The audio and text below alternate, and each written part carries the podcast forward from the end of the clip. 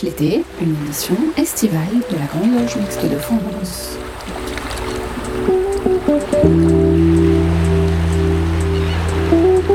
Bonjour à tous, bienvenue dans cette nouvelle édition de Pierre de Touche, l'émission de la Grande Loge Mixte de France. Alors cette nouvelle émission est le 116e numéro de cette aventure radiophonique et maçonnique. C'est aussi la première édition de l'été 2023. C'est pourquoi nous l'avions intitulée Vers de nouvelles aventures. Alors pour débuter cette émission, Christiane Vienne, qui vient d'être réélue grand maître de la Grande Loge Mixte de France, a souhaité évoquer avec nos auditeurs l'année qui vient. Écoutons Christiane Vienne. Bonjour à toutes euh, et à tous. C'est avec euh, joie que je m'adresse à vous euh, en ce dimanche matin après le convent que nous avons vécu au cours duquel vous m'avez accordé à nouveau votre confiance et, et pas seulement à moi mais à l'ensemble du Conseil de l'ordre puisque vous avez voté notre rapport d'activité à l'unanimité.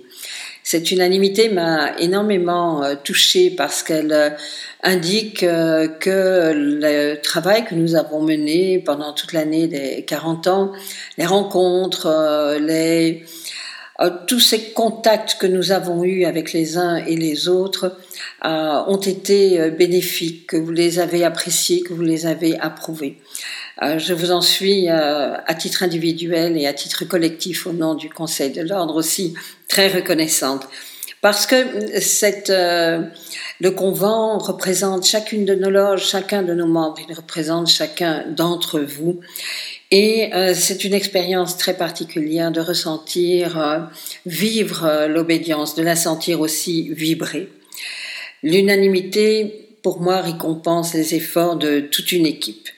On a parfois tendance à l'oublier, mais la franc-maçonnerie est un sport d'équipe, ce n'est pas un sport individuel. Bien sûr, nous taillons notre pierre, bien sûr, nous travaillons à notre propre émancipation, mais nous créons, portons des fruits ensemble. Une loge, comme une euh, obédience, euh, est un collectif. Nous l'avons ressenti particulièrement euh, lors des votes à chaque fois. C'est arrivé à plusieurs reprises lorsque l'unanimité était acquise. Des applaudissements spontanés apparaissaient. Cette expression de joie, de bonheur d'appartenir à un mouvement dans lequel nous communions, nous partageons, était très intense. Et lors de la clôture de ce convent, lorsque nous avons formé la chaîne d'union, une chaîne d'union de près de 200 personnes avec euh, les obédiences amies, les juridictions qui nous sont souchées, je peux dire que nous avons ressenti un sentiment très fort de fraternité, un sentiment qui témoignait que nous étions francs-maçons de toutes les obédiences, francs-maçons unis et fraternels les uns envers les autres. La fraternité n'est pas un mot vide de sens, il implique de l'engagement, de la volonté, du dépassement.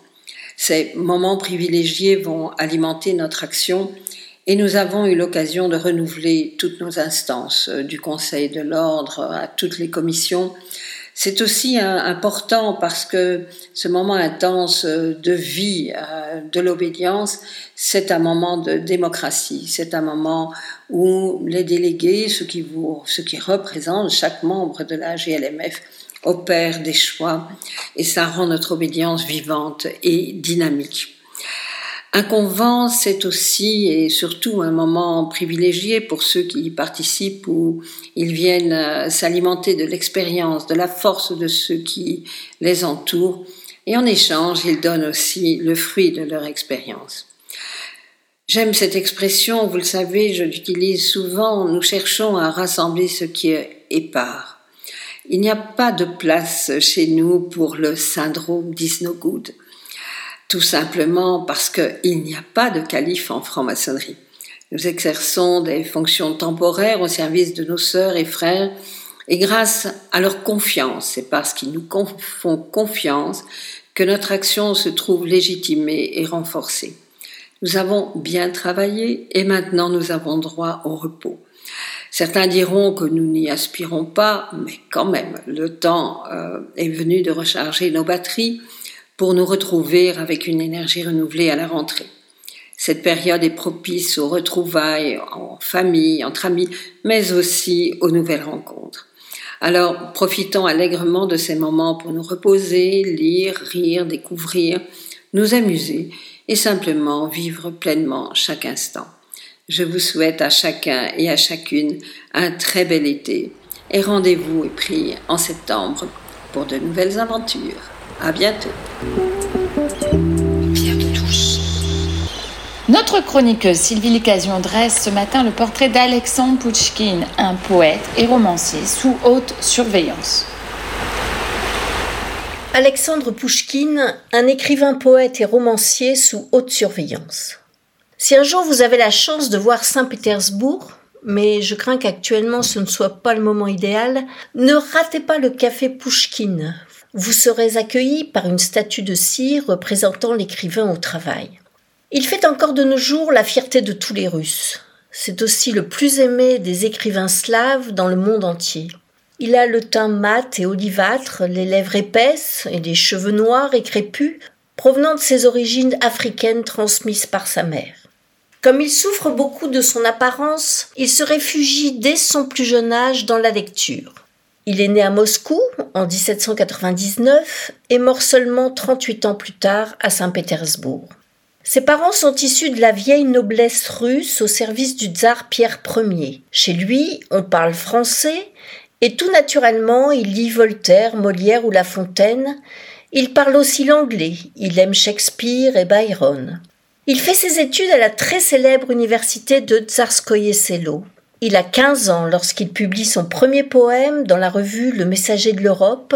À 18 ans, il est embauché au ministère des Affaires étrangères de Saint-Pétersbourg. C'est un joyeux célibataire qui écrit beaucoup de poèmes romantiques. Ce n'est pas un poète engagé politiquement, mais cela ne l'empêche pas de critiquer l'autocratie, la persistance du servage en Russie et de leurs cruels propriétaires fonciers. Ses écrits, considérés comme séditieux, lui valent une condamnation à l'exil. Il est d'abord envoyé en Ukraine, puis à Kishinev, en Moldavie.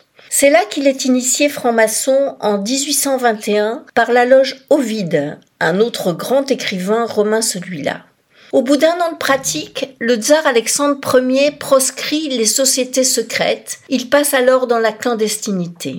Il continue de mener grand train et voyage beaucoup dans le sud, dans le Caucase et en Crimée, des contrées qui alimenteront plus tard son inspiration. Il finit sa course à Odessa, où il s'ennuie mortellement, il n'écrit plus, mais continue son parcours maçonnique et devient secrétaire de la loge Les chercheurs de la manne à Odessa. À la mort d'Alexandre Ier en 1825, il veut rentrer à Saint-Pétersbourg, mais ses amis le dissuadent de se compromettre dans la révolte des décembristes. Il commence à écrire ses plus beaux chefs-d'œuvre que sont Eugène Onéguine ou encore sa grande tragédie Boris Goudunov. En 1826, il implore le nouveau tsar Nicolas Ier de lui permettre de revenir à Moscou. Celui-ci lui accorde à condition de devenir son censeur personnel. À lui qui se plaignait constamment de la censure. Sa vie se stabilise, mais son écriture est étroitement surveillée. Il perd ce ton exalté du début de sa carrière en faveur d'un style beaucoup plus dépouillé et trop servile au pouvoir tsariste. Il participe aussi à la revue Le Contemporain qui lui permet de faire connaître de nouveaux talents comme Nicolas Gogol. Il finit aussi par se marier en 1831, non sans difficulté à cause de son passé de proscrit et de débauché. Mais son mariage avec une femme dispendieuse lui donne constamment des soucis financiers. Son seul recours est le tsar, dont il devient très dépendant. De plus, celle avec qui il a eu quatre enfants est infidèle. Lors d'un duel, il tombe sous les balles d'un officier français. Une foule immense vient rendre hommage à l'écrivain devenu très célèbre. Les autorités organisent des funérailles discrètes pour limiter les manifestations publiques et sa tombe est aménagée dans un monastère près de sa demeure familiale. À sa mort, il n'a que 38 ans, mais il est déjà considéré comme le plus grand écrivain russe. Sa disparition subite fait de lui une véritable légende. Le pistolet qui l'a tué est exposé de nos jours au musée de l'hôtel Morin à Amboise en France. Son mérite est d'avoir stabilisé la langue russe c'était un vœu de Nicolas Ier, d'officialiser cette langue déjà en pratique dans l'administration dans un souci d'uniformisation et de russification. Il a libéré cette littérature russe de l'influence étrangère. Il s'est inspiré de Voltaire et de Shakespeare, il s'en est détaché en adoptant une écriture simple et précise, mais qualifiée d'élégance extrême.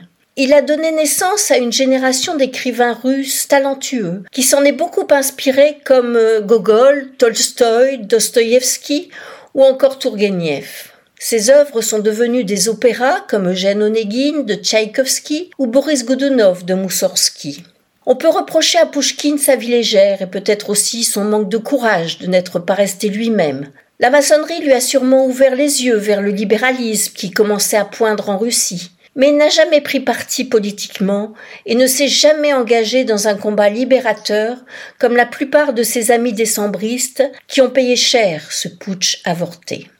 En 1821, il a osé écrire La Gabrieliade, un poème blasphématoire qui révèle fortement l'influence de Voltaire durant sa jeunesse. Mais il n'avait que 22 ans, et il se défendra plus tard d'en être l'auteur pour échapper à la Sibérie. Je donne pour mémoire cette citation d'Alexandre Bloch, poète russe de la fin du XIXe siècle.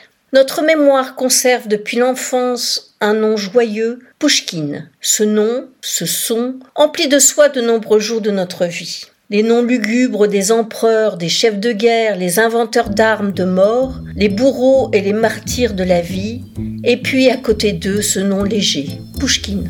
La place rouge était vide Devant moi marchait Nathalie.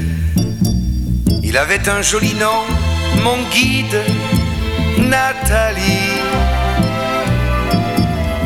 La place rouge était blanche, la neige faisait un tapis. Et je suivais par ce froid dimanche Nathalie. Elle parlait en phrases sobres de la révolution d'octobre, je pensais déjà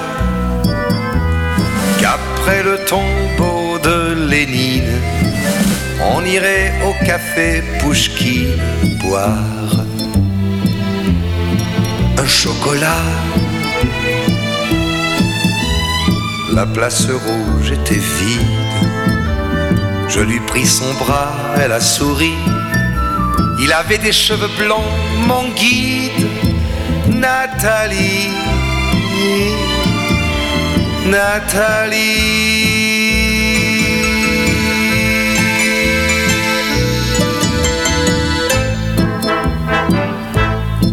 Dans sa chambre à l'université, une bande d'étudiants l'attendait impatiemment. On a ri, on a beaucoup parlé. Il voulait tout savoir. Nathalie traduisait.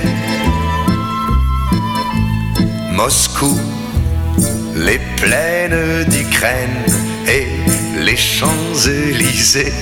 On a tout mélangé et on a chanté. Et puis ils ont débouché en riant à l'avance du champagne de France et l'on a dansé.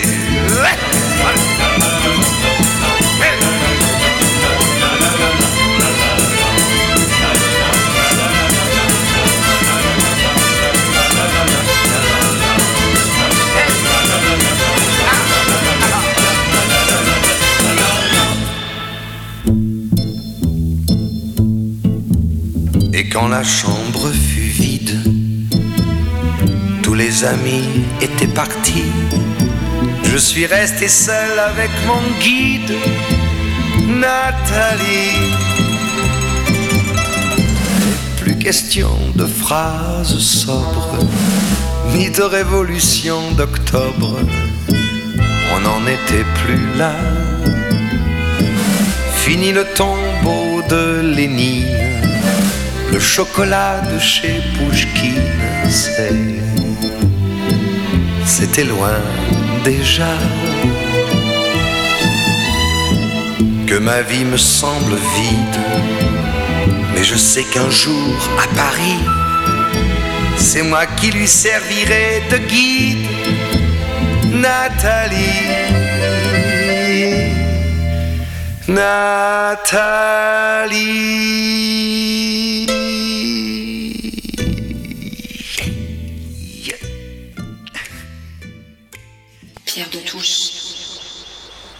Et pour illustrer la chronique Histoire de franc-maçon, vous aurez bien sûr reconnu Gilbert Bécaud et Nathalie qui l'emmenaient au café Pouchkine boire un chocolat.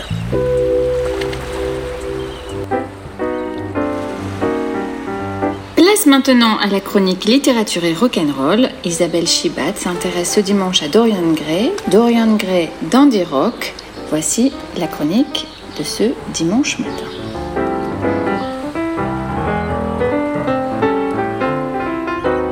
Dorian Gray, Dandy Rock'n'Roll. En 1890, Oscar Wilde publie Le portrait de Dorian Gray, l'histoire d'un jeune homme à la beauté époustouflante, dont le portrait, peint par Basil Hallward, vieillit à sa place. Au fil du temps, Dorian sombre peu à peu dans la déchéance et le crime. Son portrait portera peu à peu les traces de son âme noire et corrompue. De ce fait, la laideur du tableau représente l'intériorité du personnage, dont la beauté demeure éblouissante. Si je demeurais toujours jeune et que le portrait vieillisse à ma place, je donnerais tout, tout pour qu'il en soit ainsi. Je donnerais mon âme, s'exclame Dorian Gray dans le roman. Ce roman mêle euh, l'art de la conversation, art dans lequel euh, Oscar Wilde excelle, et philosophie de l'art et de l'existence. Mais ce roman, dis-je, fait émerger la figure du dandy, qui propose une extrême sophistication dans la tenue vestimentaire, mais qui, à contrario, propose euh, une vision de la société et un cynisme contraire à la morale commune. Oscar Wilde était un dandy, et cette figure inspira de nombreux rockers du XXe siècle. Par son androgynie et son ambivalence, Dorian Gray inspira notamment David Bowie. Même quête euh, d'éternité, en effet, même interrogation sur la sexualité, à une époque où on en parlait très peu. Que penser euh, de ce dialogue entre Lord Henry et Dorian Gray? Voilà ce qu'écrit Oscar Wilde. Lord Henry se rendit au jardin et trouva Dorian Gray en train de se rafraîchir le visage contre les lilas en fleurs, de s'enivrer de leur parfum comme d'un vin merveilleux. Il s'approcha de lui et lui mit la main sur l'épaule. Vous avez raison, murmura-t-il. Seuls les sens peuvent guérir l'âme, de même l'âme seule peut guérir les sens. Le jeune homme tressaillit et se retourna. Il était tête nue, et les branches avaient euh, décoiffé ses boucles rebelles et emmêlé ses cheveux d'or. Il eut le regard effrayé de quelqu'un qui s'éveille en sursaut. Ses narines finement dessinées frémissaient. Une émotion secrète privait ses lèvres tremblantes de leur éclat vermeil. Oui, continua Lord Henry, c'est un des plus grands secrets de la vie. Guérir l'âme par les sens et guérir les sens par l'âme. Vous êtes une créature admirable. Vous savez bien plus que vous ne croyez et bien moins que vous ne désirez savoir. Dorian Gray fronça les sourcils et détourna la tête. Il ne pouvait pas s'empêcher d'aimer ce grand et beau jeune homme, debout auprès de lui. Son visage romanesque au teint olivâtre, son expression lassée le captivait. Quelque chose dans cette voix grave et calme le fascinait véritablement. Ses mains même, fraîches et blanches comme des fleurs, avaient un charme étrange. Leurs mouvements, tandis qu'il parlait, semblaient une musique. Elle paraissait douée d'un langage propre. Mais Dorian avait peur de Lord Henry et honte d'avoir peur. Pourquoi avait-il fallu qu'un étranger le révélât à lui-même? Vous voyez ici, euh, en filigrane, hein, toute euh, la thématique de, l'homosexualité, et en tout cas des sentiments euh, qu'éprouve Dorian à, l'aune hein, de la conversation qu'il a avec Lord Henry. Dans les années 60, Dorian Gray devient une source d'inspiration pour toute une génération. Une génération qui avait oublié Oscar Wilde et Dorian Gray. De Jim Morrison à Brian Jones, en passant par David Bowie, de nombreux artistes s'en inspirent.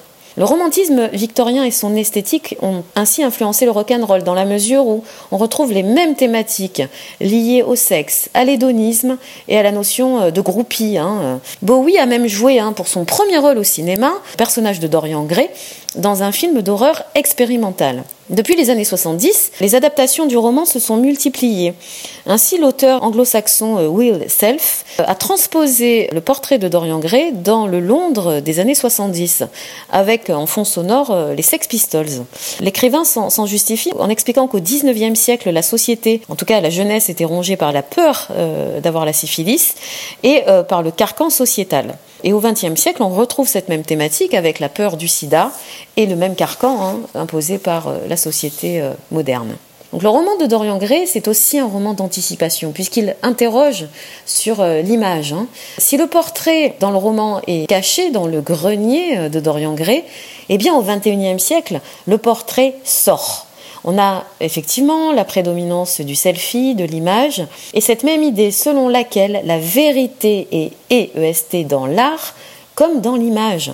Et pour le spectateur attentif, le selfie dit l'intériorité des personnes. Voilà un autre extrait. Une exclamation d'horreur jaillit des lèvres du peintre lorsqu'il vit dans la pénombre le visage hideux qui lui souriait. La lèpre du péché s'était mise à grignoter le portrait. Si donc le salut euh, de l'homme est impossible, c'est que la seule voie possible et viable est celle de l'art et de la quête esthétique. Et il y a dans Dorian Gray la même quête d'éternité que, chez les rockers euh, du XXe siècle et du XXIe siècle, ne serait-ce que dans l'importance qu'ils mettent et qu'ils donnent à la construction de la créature artistique qu'ils proposent lorsqu'ils sont sur scène.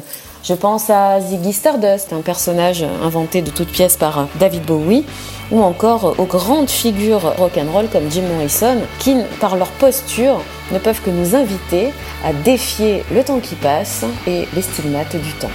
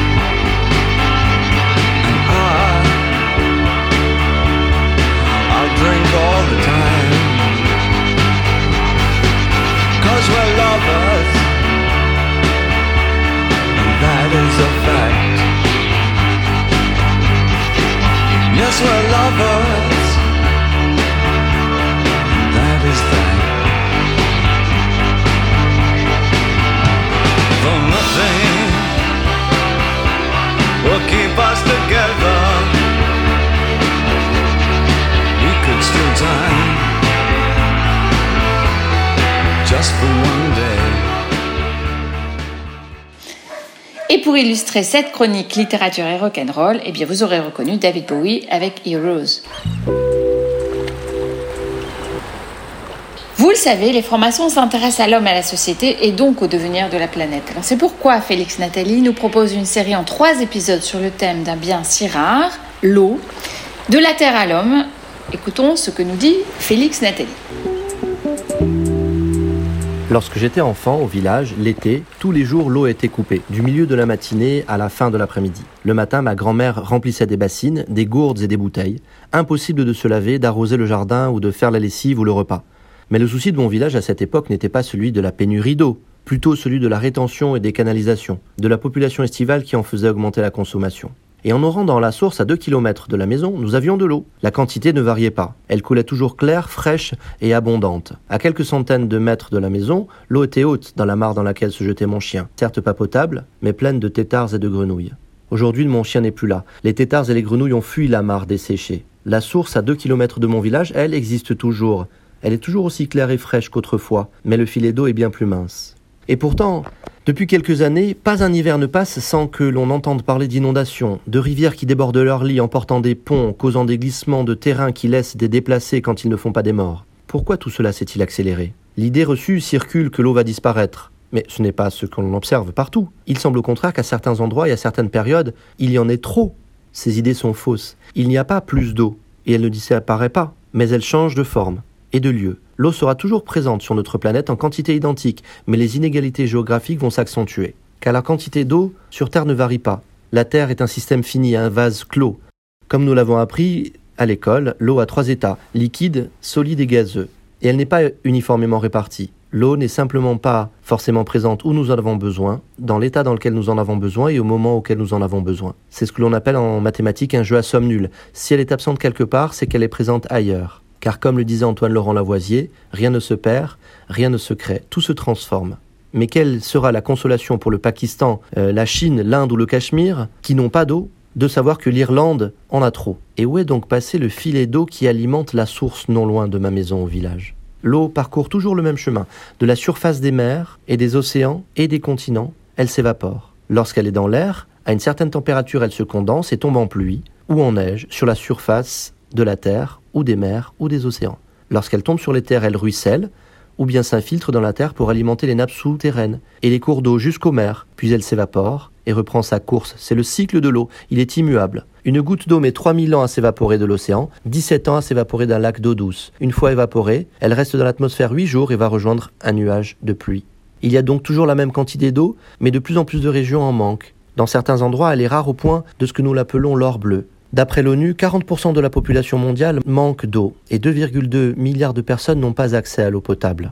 Et nous savons désormais que l'homme a une grande part de responsabilité. Le dernier rapport du GIEC pointe la responsabilité de l'activité humaine. Elle est de plus en plus probable dans l'accélération de nombreux changements. Ils sont en relation directe avec le réchauffement du climat. Ils entraînent une accélération du cycle de l'eau. La Terre se réchauffe, et plus elle se réchauffe, plus l'eau s'évapore. Donc plus il faudrait de précipitations pour compenser. De la même manière que nous transpirons lorsque nous avons chaud, la Terre transpire en quelque sorte. C'est ce que les scientifiques appellent l'évapotranspiration. Mais si nous pouvons boire lorsque nous avons chaud, la Terre ne peut pas boire quand elle a envie, elle ne peut boire que lorsqu'il pleut, et encore seulement dans certaines conditions. Aujourd'hui, nous savons que nous prélevons trop d'eau pour vivre. Pour 2050, les choses sont déjà connues, elles ne sont pas bonnes. De grands bouleversements nous attendent. Mais à l'horizon 2100, le pire n'est pas certain. Alors il faut faire.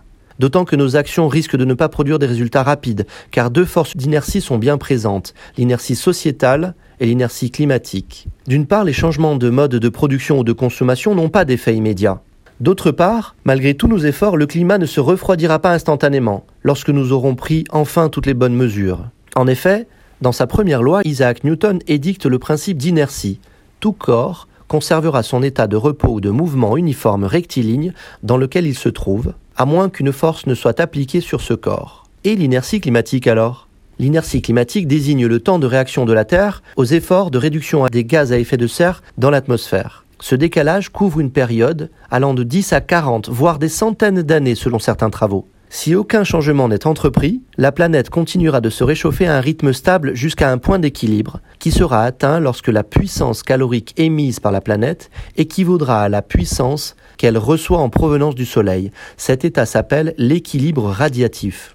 De nombreux travaux s'accordent sur le fait que même si l'homme cesse ses émissions gaz à effet de serre, la température moyenne continuera d'augmenter pendant des dizaines d'années. Alors, on pourrait se laisser aller au vague à l'âme, se demander à quoi bon fournir des efforts. Eh bien non, chacun doit prendre conscience du rôle même minime qu'il a à jouer. C'est vrai, une action, un choix, un abandon, un don, un sacrifice, tout cela ne produira pas d'effet tangible tout de suite mais c'est par la répétition sans cesse de l'effort par chacun et par tous que la situation est à retourner.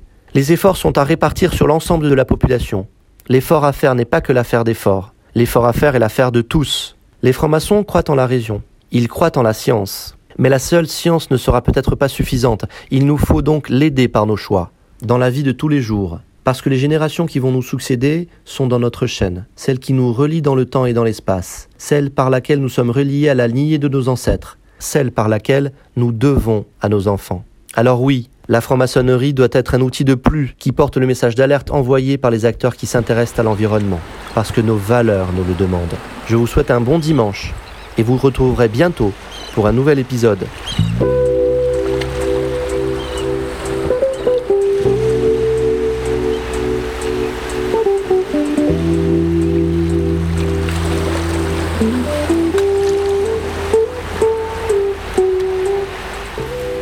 Touche l'été, une émission estivale de la Grande Loge Mixte de France.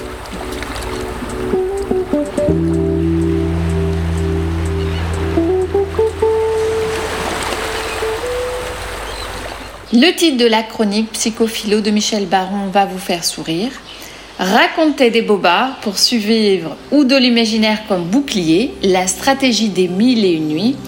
Alors il est question de Mircea Eliade et de l'ouvrage Le vieil homme et l'officier Michel Baron.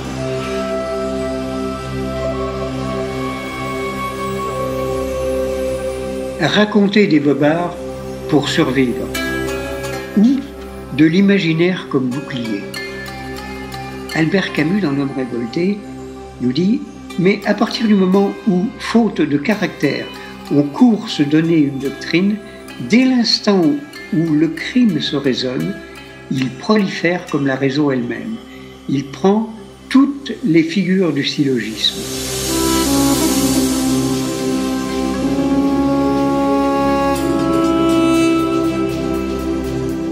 Il était solitaire comme le cri, le voilà universel comme la science.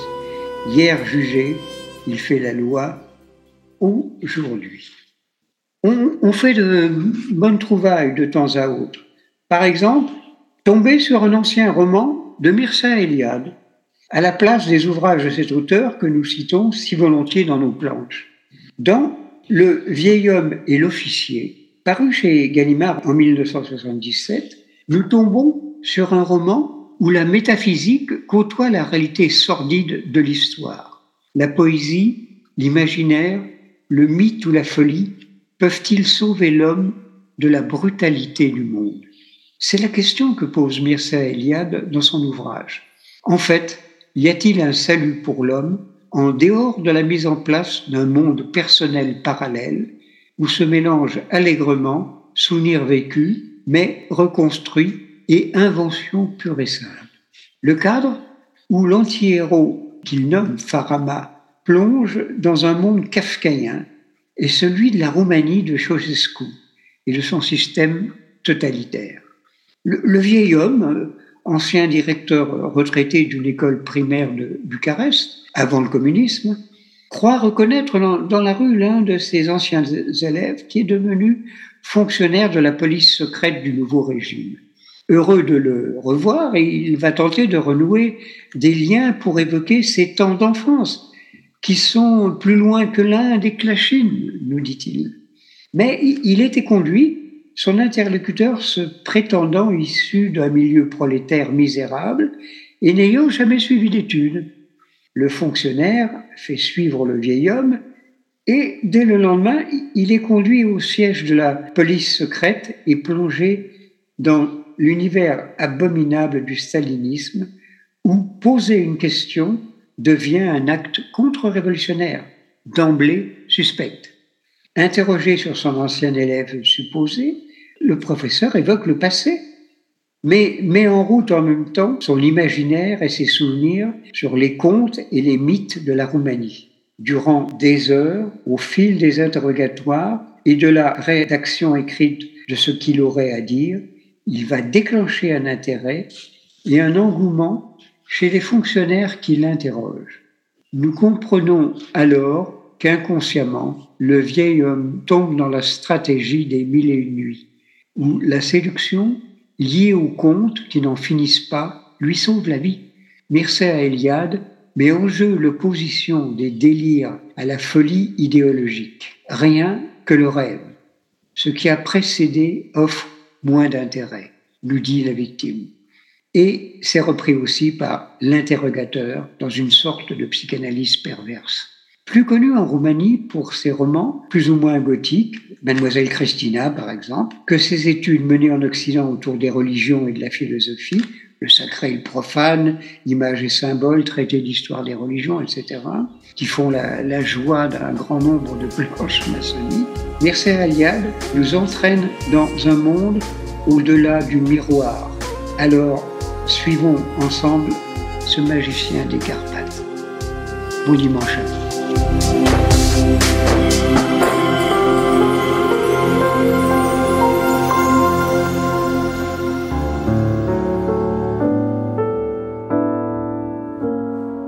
Comme chaque été, Pierre Yana nous conseille quelques lectures. Voici la première de cet été 2023, un ouvrage de Georges Simenon, Le bourgmestre de Furnes.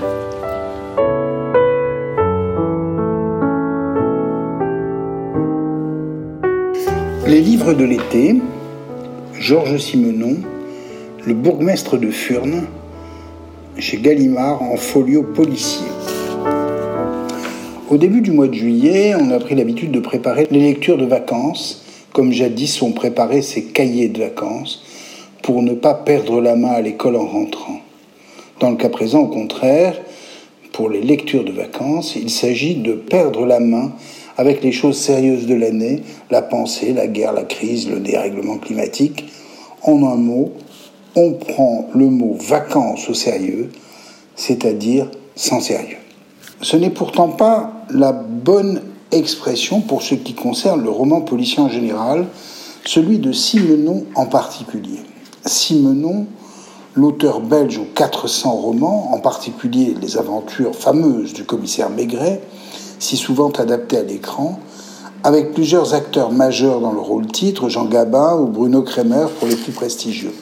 Les films ou les séries nous ont souvent oublié le style exceptionnel, magnifique de Simenon, haletant dans une description parfaite et immobile de la société qui l'entoure.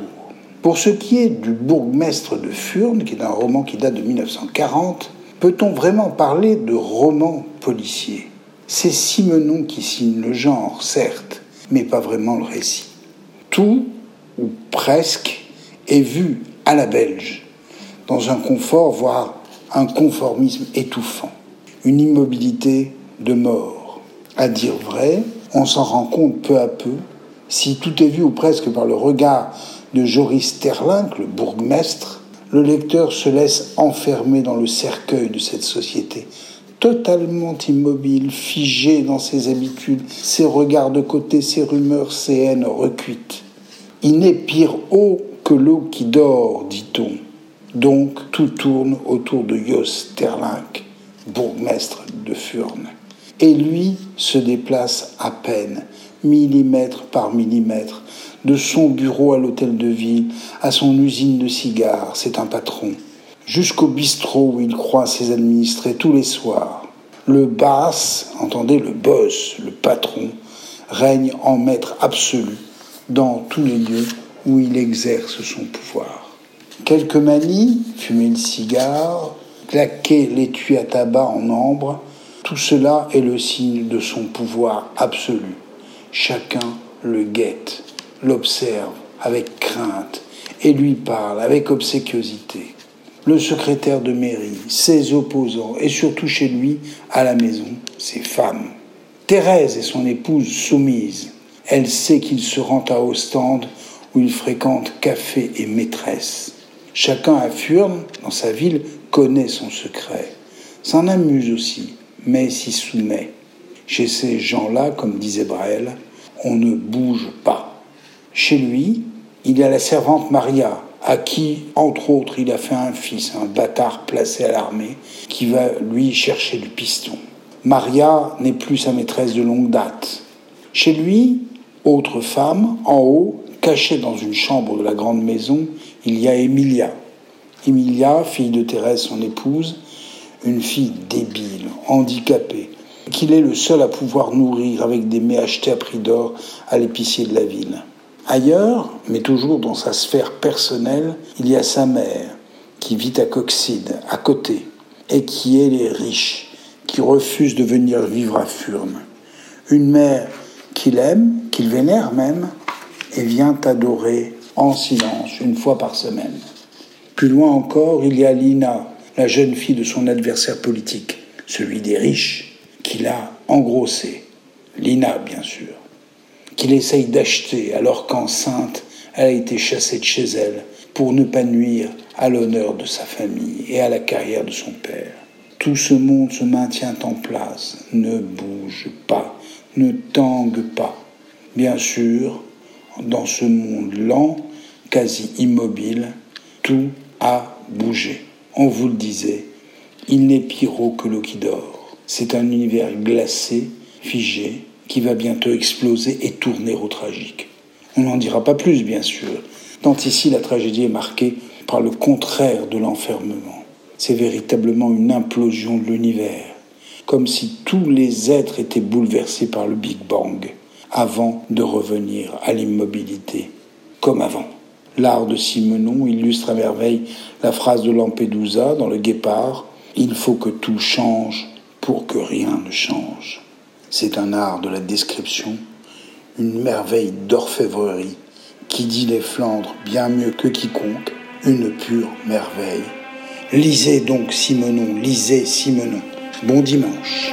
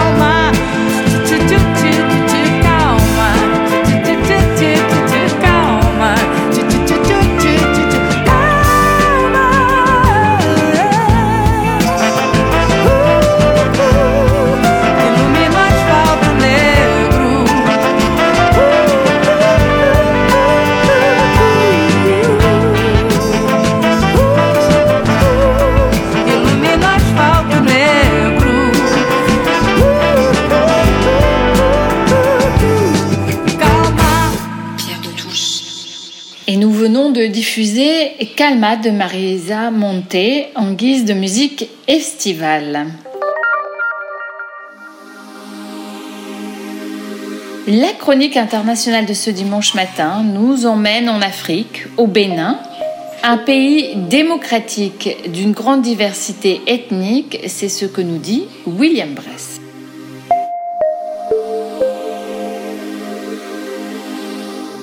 Situé sur la côte ouest du continent africain, entre le Togo et le Nigeria, le Bénin recense 11,8 millions d'habitants. Sa capitale est Porto Novo, 300 000 habitants. Les deux autres villes imprimantes du pays sont Cotonou, 1,2 million d'habitants, et Abomey-Calavi, 800 000 habitants, à proximité de Cotonou. Le régime politique du Bénin est une république démocratique. Le pays a une tradition démocratique ancrée, avec des élections régulières et une alternance pacifique au pouvoir. Le président actuel du Bénin est Patrice Talon, surnommé le bulldozer. Il est arrivé au pouvoir en avril 2016, succédant à Thomas Boni Patrice Talon a été réélu pour un second mandat en avril 2021. Patrice Talon est considéré comme les hommes les plus riches d'Afrique de l'Ouest, fondateur de plusieurs entreprises dans le secteur du coton et du négoce. Son action politique met l'accent sur la lutte contre la corruption, la relance de l'économie et la modernisation du pays. Connu pour sa stabilité politique relative par rapport à certains autres pays de la région, le Bénin participe activement aux opérations de maintien de la paix de l'ONU et aux efforts régionaux vivant en visant à promouvoir la stabilité et la sécurité en Afrique. Il entretient de bonnes relations avec ses voisins. Il est membre de plusieurs organisations régionales telles que l'Union africaine et la Communauté économique des États de l'Afrique de l'Ouest, CDAO. Le pays est caractérisé par une grande diversité ethnique. Les principales communautés ethniques sont les Fonds, les Yoruba, les Bariba, les Dindi, les Mina, les Goun, les Hadja, les Peuls, les Kotoli, les Wama, les Gourmanche, les Ditamari. Chaque communauté a ses propres traditions, coutumes et souvent sa propre langue. Au Bénin, la langue officielle est le français, héritage de la période coloniale française. Les langues les plus répandues sont à l'image des communautés. Les Fonds, 2,3 millions de personnes, sont l'une des plus grandes communautés ethniques du pays, principalement présentes dans le sud du pays. Ils sont connus pour leur riche patrimoine culturel, en particulier pour leur religion vaudou et leurs masques cérémoniels. La royauté joue un rôle important chez les Fonds. Ils ont une structure de pouvoir monarchique traditionnelle. Le royaume de Dahomey s'étend sur une partie du sud du Bénin. Le roi actuel des Fonds au Bénin est le roi du Dahomey, Sa Majesté Oba Eware II. Son rôle est honorifique et symbolique. Il continue de jouer un rôle culturel et important au sein de la communauté Fon et dans la préservation de l'héritage historique du royaume. La langue Fon est largement parlée dans la région du sud du pays, notamment dans la capitale Cotonou. Les Yoruba sont également présents à la fois au Nigeria et au Bénin. Ils sont une communauté importante du Bénin, 1,8 million d'habitants. Ils sont connus pour leurs traditions artistiques et culturelles, notamment dans le domaine de la musique, de la danse et de l'artisanat. Les Yoruba pratiquent eux aussi le vaudou, connu sous le nom d'Orisha. Ils vénèrent en panthéon d'Orisha des divinités associées à divers aspects de la vie et de la nature. En plus du vaudou, certains Yoruba peuvent être musulmans ou chrétiens. Les Yoruba sont réputés pour leur art, en particulier la sculpture, la peinture et les textiles. Les Peuls, 1,1 million d'habitants, sont majoritairement musulmans. Ils pratiquent l'islam sunnite. Ils ont adopté l'islam à travers les contacts commerciaux et culturels avec d'autres groupes musulmans de la région. Ce sont des éleveurs nomades, ils sont connus pour leur expertise dans l'élevage du bétail, en particulier les vaches et les chèvres. La musique traditionnelle Peul, notamment le jeu de la flûte et du tambour, est une partie intégrante de leur culture.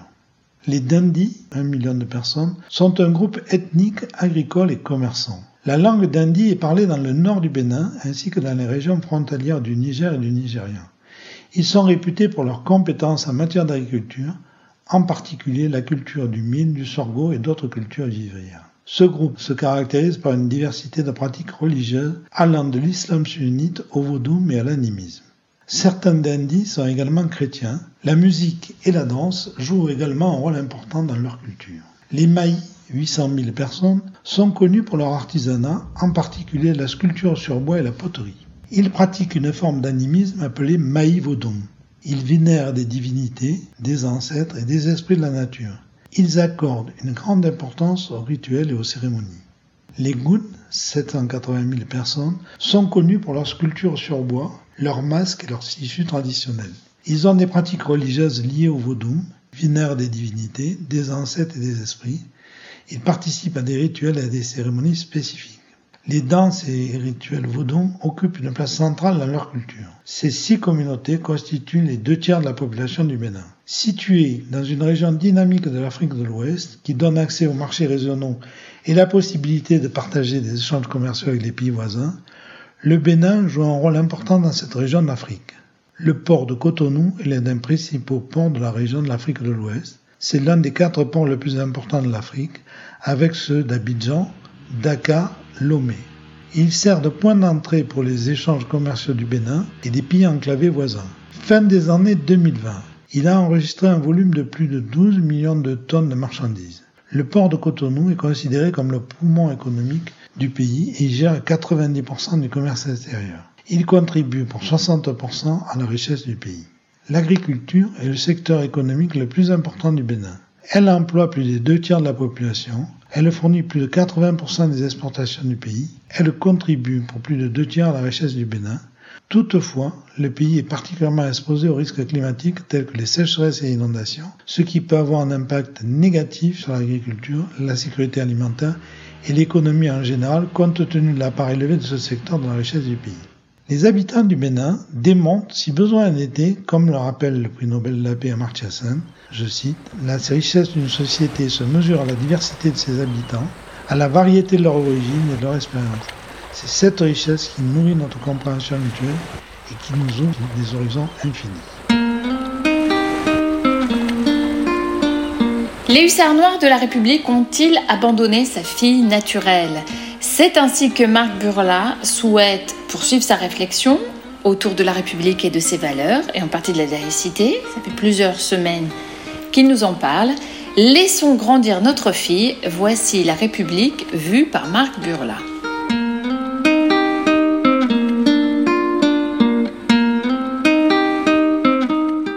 Laïcité et hussards de la République, laissons grandir notre fille.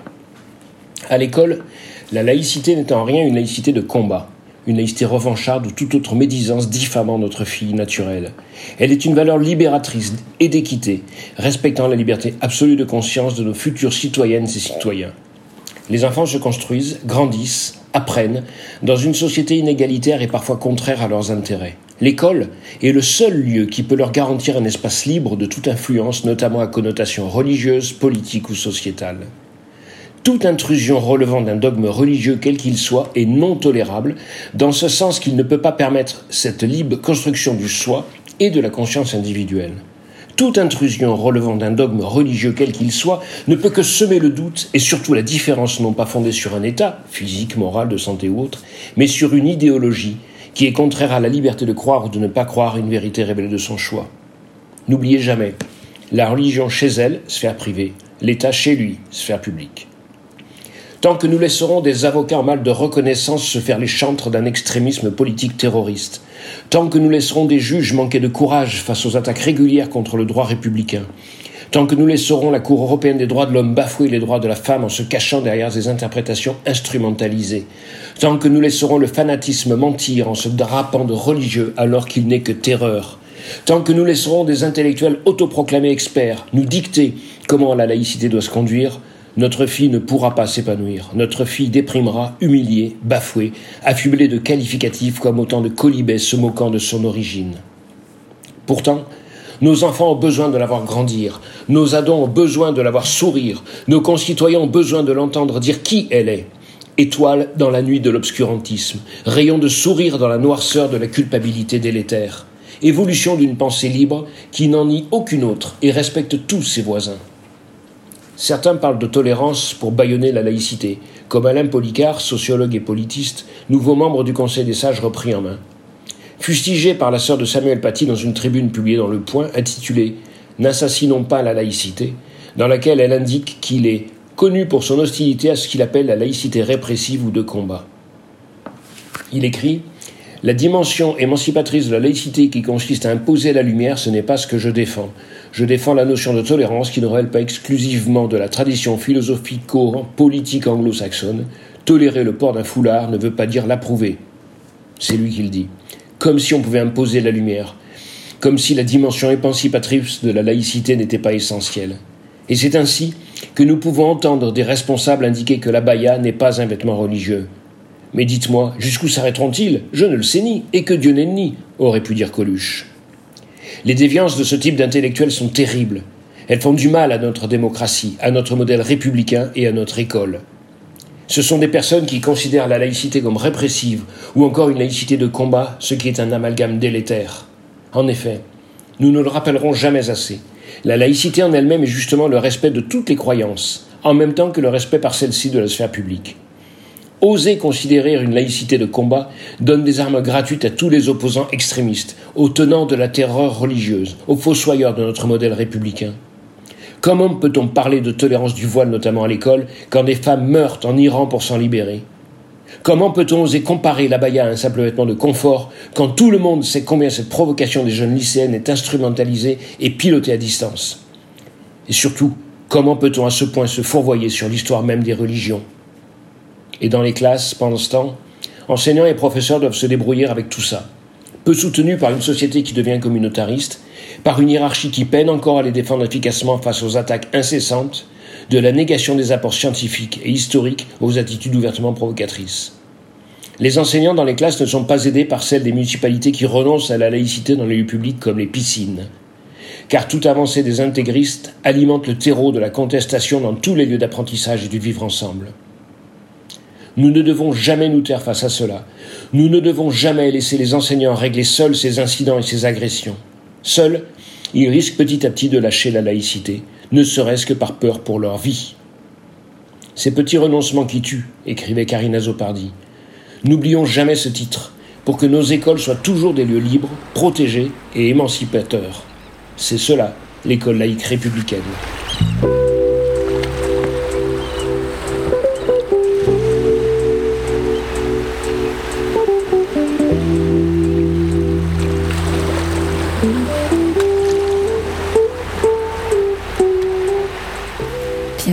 L'été, une émission estivale de la Grande Loge Mixte de France.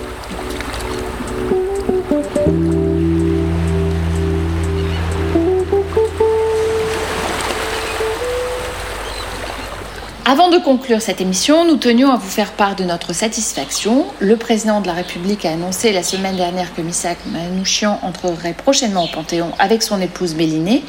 Rappelons que nous lui avions consacré une émission, le 106e numéro de Pierre de Touche, émission que vous pouvez bien évidemment écouter en podcast sur le site de Radio Delta.